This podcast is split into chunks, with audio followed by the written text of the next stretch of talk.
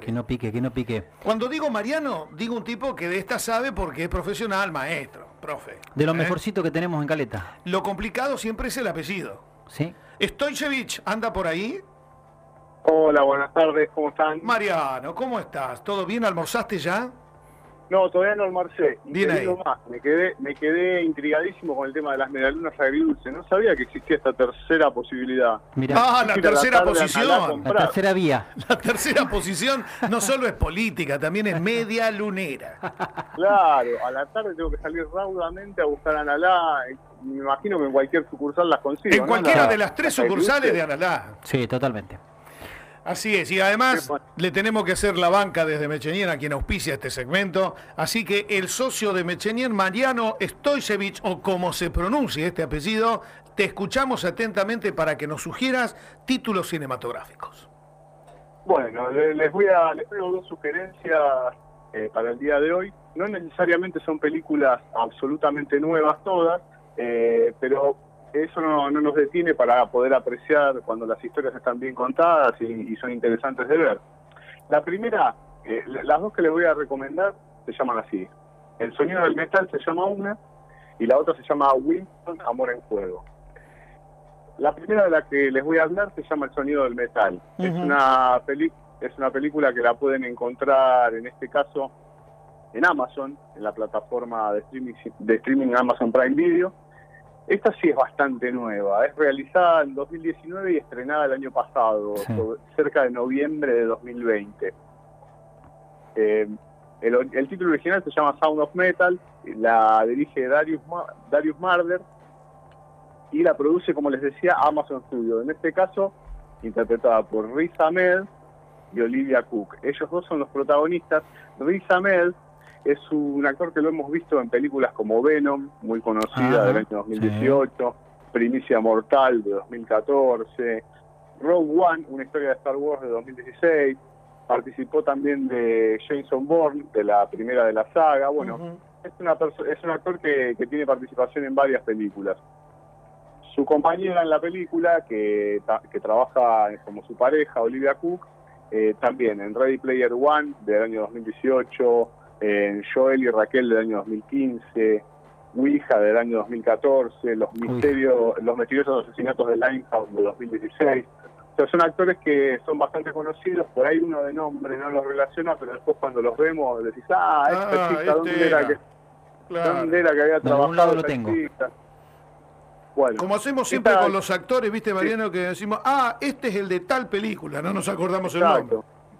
Exacto. Este es el de tal, este lo vi en tal. O decís, ¿dónde era que la vi esta película? A esta chica, y ahí al toque googleás y, y te sale la filmografía. En el caso del sonido del metal, eh, tenemos una peli que dura 120 minutos, para mayores de 16 años, es norteamericana, y lo que trabaja esta película, que es la ópera prima de Darius Marder, es la primera película que hace, es la historia de Rubén, un baterista de un dúo que lo forma con Lu, con su pareja. Eh, es un dúo que hace música medio heavy, eh, ellos, esos dos solamente. Y bueno, y este baterista lo que le pasa es que sufre una pérdida de audición que le impide seguir trabajando, se Mm. empieza a quedar sordo. Mirá vos. Claro, se empieza a quedar sordo gradualmente.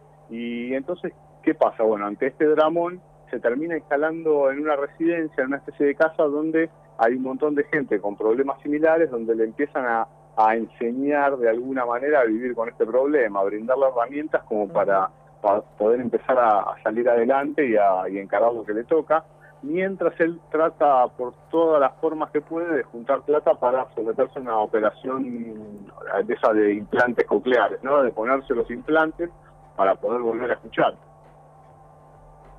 En definitiva, eh, en esta película lo que lo que se puede destacar es desde lo técnico se puede destacar mucho el, el diseño de sonido, porque hay que ver que eh, Nicolas Baker, que es quien, quien fue el diseñador del sonido, lo que hace es, es logra que el espectador eh, escuche lo mismo que el protagonista, o sea, Ajá. sienta que va, Uh, que va pasando por el, por el mismo camino que el protagonista. Qué bueno. Eh, o sea, logra que uno como, como espectador empatice con el personaje, entienda en primera persona qué es lo que le está pasando, esa crisis eh, que le está pasando al protagonista, ¿no? A Rubén. Por otro lado, mientras tanto, funciona la historia romántica entre entre Rubén y Lu que tienen que separarse, su grupo ya no puede funcionar, o sea, el dúo que tenían, porque ya no pueden trabajar, no puede tocar la batería porque no escucha. En definitiva, y, y este es el rasgo que, que comparten las dos películas, un rasgo que comparten las dos películas de las que les quiero hablar hoy, eh, son historias de alguna manera de superación, de superación personal. Qué bueno. Por distintos motivos los personajes lo que tienen que hacer es superar estas, estas crisis, estas instancias, en algunos casos tremendas, como en esta película, que, que, que la vida les pone delante a los personajes. Y bueno, como te digo, historia de superación, tratar de salir adelante, de reconstruir su vida, de volver a, a ser la persona que en algún momento fue, independientemente de las eh, dificultades que tenga. En este caso, una dificultad física más que marcada. No les quiero arruinar el final de la película y contarles qué es lo que pasa después, pero eh, te digo que es una película bastante bastante interesante por, por esto que les decía. El tema de, de, de cómo está armado desde el diseño de sonido, uno se, se identifica tanto con el personaje y cómo va escuchando cada vez menos y la desesperación que el tipo sufre cuando cuando ve que todo lo que él tiene, todo lo que es, que eran sus sueños de tocar junto a su pareja, ir recorriendo ciudades y haciendo música, se le va escapando de las manos y que no sabe qué hacer con su vida después. Esto de sobreponerse, esto de la superación, vos sabés que no puedo evitar eh, recordar lo que sentí cuando encontré, digo yo, porque no sabía que tenía cáncer de garganta, a Daniel Toro, un cantante folclórico Ajá, muy vinculado sí, sí, sí. con Caleta, y visitando Salta, en el Hotel Salta en la plaza, digo, qué ironía de la vida, y me pareció muy fuerte que Daniel Toro eh, tenga la enfermedad de cáncer de garganta y no pudo cantar más. Y en este caso la ironía de la vida que le pasa al baterista con esto de no Claro. poder escuchar y ahora viene la lucha por sobreponerse. Ahora está de moda una palabra muy rara, muy extraña, que habla de esto de poder rep- reponerse, superarse, ¿Cómo se le sobreponerse. dice? ¿Cómo es la? Eh, Tarea para el hogar. Ya me va a anótelo. salir. Ah, ya me va a salir también. Lo googlea. Sí. Y tenemos también, aparte del sonido del metal, Winston, ¿no? ¿Cómo? Eh, hablaste, hablaste de dos películas. en el Reino Unido. Y en esta película tenemos como los protagonistas a Paul Bettany y Kirs- Kirsten Dunst. Es más difícil de pronunciar. Paul Bettany, Paul Bettany, ¿sabes cuál es? Es el, el protagonista de WandaVision, si alguien la está siguiendo esa serie que, que está nuevita. Eh, también lo tenemos a él en Corazón de Caballero del año 2001, en Legión de, Án- de Ángeles de 2010. Participó en el Código Da Vinci. ¿Te acordás del Código Da Vinci? El Mm. rubio, el que era el cura, que era, Sí. que era el, el que iba asesinando a todos. Por, es- ese Eh, personaje eh, lo saqué, en esa sí. esa. Después en Una Mente Brillante también trabajó. Ajá. Él, ¿sabes quién es? Es Jarvis en la de los Vengadores. En la, en Vengadores en la, era- en la era de Ultron también trabaja. Es el que después se convierte en, Vi- en Vision, Visión, el personaje de Visión. En Claro. Iron Man también está. Bueno, es súper conocido, Paul Bettany. Y su compañera en esta película eh, es Kirsten Dunst, que trabaja en las del Hombre Araña, trabaja en María Antonieta del año 2006, el Hombre Araña 3 de 2007, el Hombre Araña de 2002. En Ajá. Shumanji, es la chica, es la chiquita de Shumanji, eh, en el año 95, la original con Robin Williams. En el Spider-Man 2 también trabaja, en Entrevista con el Vampiro. ¿Te acordás la chiquitita de Entrevista con el Vampiro? Sí, Bueno, es ella. Es sí, sí, ella. sí. Gran actriz. Bueno, es muy conocida. Es otra de esas chicas cuando la ves dices, ah, esta es la novia del Hombre Araña, la película del Hombre Araña. Bueno, Claro. exactamente. Bueno, en esta película, como les decía, no es una gran película, una película que tiene un gran despliegue a nivel cinematográfico, Sí. que, que narrativamente no diga, bueno, tiene una cosa tremenda, qué bien dirige este tipo, eh, qué película interesante desde lo conceptual. Es una película esa para sentarse con el pochoclo, con el bol de pochoclo, salado, dulce, dependiendo de lo que le guste a cada uno. Y acá lo que lo que está en juego, bueno, como el título dice, no, amor en juego es, lo tenemos a Paul Bettany, que él es un tenista que está compitiendo en Wimbledon, pero que ya está llegando al final de su carrera. Es un tenista joven, pero ya está llegando a las últimas y él ya cree que es su último torneo. Claro. Es así. Entonces ya está medio ya está medio entregado a que va a ser su último torneo. Inclusive viene en una racha mala, viene La sin ganar hace vi, mucho vi. tiempo. ¿La viste? La vi, la vi, ahora me doy cuenta que vi esa película. Mirá cómo es la memoria, ¿no? Qué bien que lo narra Sí. Mariano, que aparece ahí en la memoria tal cual, parece que la estoy viendo de nuevo. Dale, seguí, seguí. Es la, la del tenista. Sí, la del tenista. claro. Están muy bueno, entonces van a competir en su último torneo. eh, y bueno, y ella, Kirsten Dunst, hace un personaje que es también una tenista, una joven norteamericana, él, él interpreta a un tenista inglés, es una joven norteamericana también que está en, el, en la cima de su carrera, que está ganando todo el tiempo, es la favorita. Ellos se conocen ahí y bueno, él medio que se enamora, él vivía con sus padres, en una situación más o menos acomodada, ya pensando en dejar el tenis. De hecho, anuncia que se iba que se iba a retirar después del torneo, sin ningún tipo de esperanza de llegar a ningún lado en ese torneo.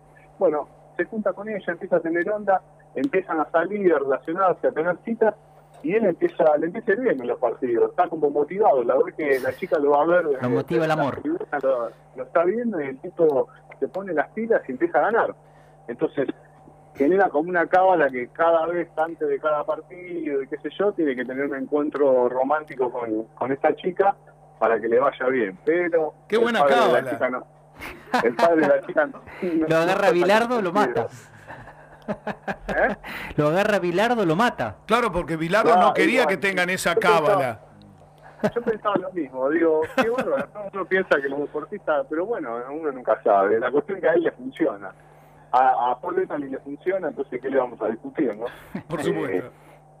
El, el que no está muy de acuerdo, como te decía, es el padre de la chica, el padre Mm. de- del personaje de Kirsten Dunst, que, claro, le dice, no, mirá, ¿sabes qué pasa? Está todo bien con vos, flaco, no tengo problema, pareces un buen tipo, pero lo que pasa es que la desconcentrada, le dice, porque ella tiene que estar pensando en el partido que tiene que jugar, no en la, en la historia con vos, en tener novio, yo, todo bien, pero te pido que te mantengas lejos de mi hija. Y como todos los que vemos cine sabemos, si hay una frase que va a hacer que el tipo no se aleje y se quede pegado a la piba todo el recorrido, va a hacer que el padre le diga, por favor, mantenete alejado. y cuando, en cuanto el padre le dice, "Te- no te quiero ver cerca de mi hija, el tipo se le mete por la ventana de la pieza, se trepa por... hace todo lo que... Tenía que todo lo cumplir la cábala. imagina para, para estar con ella y qué sé yo, porque además es su cábala, claro, no, no, él quiere seguir ganando y ya está en la final del torneo. Una cuestión bueno, de amor ya. y de fe también. Ah, cabal, tal De cual. amor y de fe, claro, es- todo sea por el por la fe y por el deporte.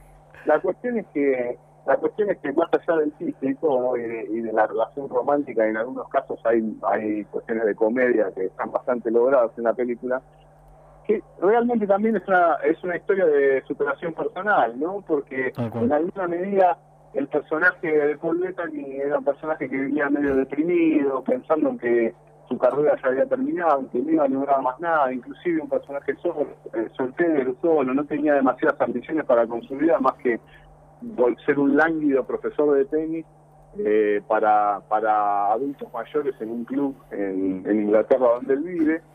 Y bueno, y la verdad es que después de, estar en el partido, en los partidos, en ir ganando confianza en sí mismo, confiar en que puede relacionarse y que encontró el amor con, con esta joven tenista, eh, realmente no, no voy a decir cómo termina la película, aunque todos se, se imaginarán, pero bueno, es una historia, es un canto de alegría, es un cisne que es un, no, ¿cómo es que se convierten en, en cisne? ¿Cómo es antes de ser? Es el patito negro, Claro. es el, el patito feo negro que se convierte en el cisne, y bueno, y todo termina bien.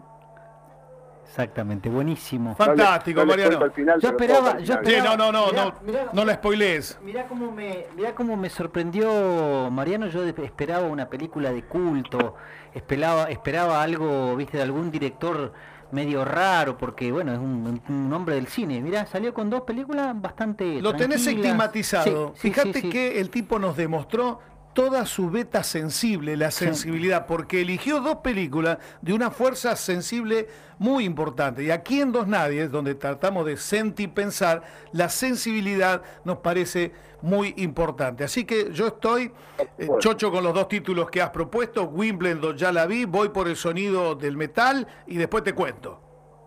Perfecto, sí, sí, no, no, no se van a defraudar, ¿eh? Podemos recomendar de las otras, siempre hay, siempre hay películas que son, El tema es que para la mayoría de la gente uno tiene que pensar también cuando le recomendás a alguien, es como cuando te frenan por la calle. Che, decime una peli, ¿qué viste últimamente? Lo paran a Mariano para preguntar una peli. Bueno, Mariano, pero es más fácil recomendar una peli que un gasista, un cañista, un mm, electricista, Mariano, porque macana y te echan la culpa a vos. Mariano, yo quiero, yo quiero saber qué, qué serie estás mirando, eso quiero saber. Bueno, te tiro una serie. Mira, ahora sí me voy para el otro lado, para lo que ustedes pensaban que, iba, que iban a encontrar y no encontraban. Ahora les tiro una más especializada. A ver, a Igual es para todo público, pero esta me la recomendó mi amiga Gabriela Pródromo y la verdad es que me la vi esta serie. La Bubu. Y sí, sí, sí, me enganché. Otra vez, sin ningún tipo de expectativa, porque ya me la había vendido la Bubu como que era medio como una novela, qué sé yo, entonces, y coreana. Entonces yo digo, una novela coreana. Una novela coreana, digo eh, digo, qué difícil va a estar esto para que me enganche, ¿viste? Pero bueno, vamos a verla, ¿viste? Vamos a ver qué pasa. Está en Netflix. Se llama Navillera. Con B cortan. Navillera. Navillera. Navillera. Ojo, son un montón de capítulos y son, creo que son de una hora, son relativamente largos los capítulos. Yo también lo escribí así como con SH, Navillera. Navillera, Navillera. Eh, yo me enganché, che es una es una serie coreana que además porque además el ritmo de el ritmo de, la, de las series y las películas coreanas porque obviamente después de eso Netflix me empezó a recomendar 47 millones de películas y series coreanas. Los algoritmos. Terminé, claro y terminé viendo varias más pero bueno eh, eh, los coreanos tienen un ritmo muy interesante porque por un lado cuando hacen películas medio de acción o de ciencia ficción te digo que tienen un lenguaje bastante parecido al lenguaje mainstream o más norteamericano que uno está acostumbrado a ver. Entonces son, son entretenidas las películas. Y cuando hacen estas otras historias más sensibles, más eh, más para, para otro lado, son, muy eficaces. Te digo que me sorprendieron los coreanos. Navillera es la historia de un cartero jubilado un tipo, de, ahora no me, no me acuerdo exactamente el nombre del personaje, me van a, perdonar, pero bueno, es un hombre de unos setenta y pico de años que ya está jubilado, tiene su familia, sus hijos ya son grandes, y él siempre tuvo el sueño de bailar ballet. Cuando era pibe, ah. cuando era pibe espiaba por un, por un agujerito en una, en una puerta a una gente que bailaba ballet y le dijo al padre, yo quiero bailar ballet, imagínense dónde lo mandó el padre. Lo sacó ¿no? Le dijo, estás loco, ¿qué? Paelé, estás loco, vos tenés que estudiar y conseguir laburo en una empresa. Así de sencillo, le dijo. Bueno, porque aparte es, interesante ver también cómo, cómo el imaginario cultural de, otro lugar tan distinto como es Corea, cómo funciona el tema de las clases, eh, las aspiraciones de los padres para con los hijos. Es muy interesante para hablar de ese lugar. Bueno, este hombre se quedó siempre, el cartero quedó siempre con, con el deseo de bailar ballet y dijo, bueno, tengo setenta y pico de años, antes que sea muy tarde, quiero ir a aprender ballet a algún lado, quiero bailar alguna vez en el lago de los cisnes, en un escenario.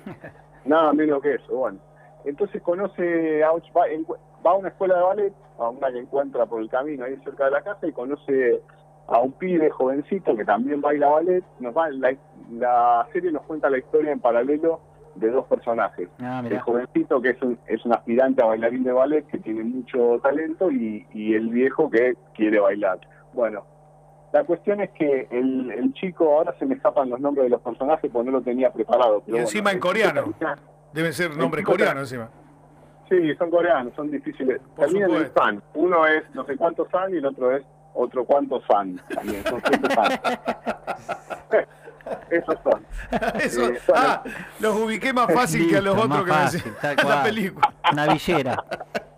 La cuestión es que esta historia los reúne y el pibe más joven termina siendo el instructor del hombre mayor, del cartero, y intenta enseñarle ballet y tratar de que el viejito intente, digo viejito, no es un hombre tan grande, pero digo, tratar de que este abuelo intente aprender los pasos a su ritmo y trate de cumplir con su sueño. Mientras tanto, el abuelo lo va guiando en la vida a este otro jovencito que tiene también una carga problemática bastante interesante porque su padre está preso, su madre se murió y él vive solo y está bastante desesperanzado. Es una serie muy muy interesante, así que por ahí si se enganchan.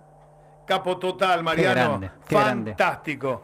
Tres metimos, ¿eh? por el mismo precio hicimos tres, hasta con serie y todo. Mariano, querido, muy amable, muchas gracias, ha sido un placer. Eh, tus recomendaciones, yo primero voy por el sonido del metal. Así que te mandamos un abrazo grande, saludos a la familia. Gracias, Mariano. Muchas gracias por la invitación. Espero que, que, les gusten las películas y a disposición. Muchas gracias. Muchas gracias. Un abrazo grande. Chao, chicos. Buenas tardes. Feliz Día del Padre. Ah, igualmente, igualmente, feliz igualmente. día, feliz día. Un abrazo grande.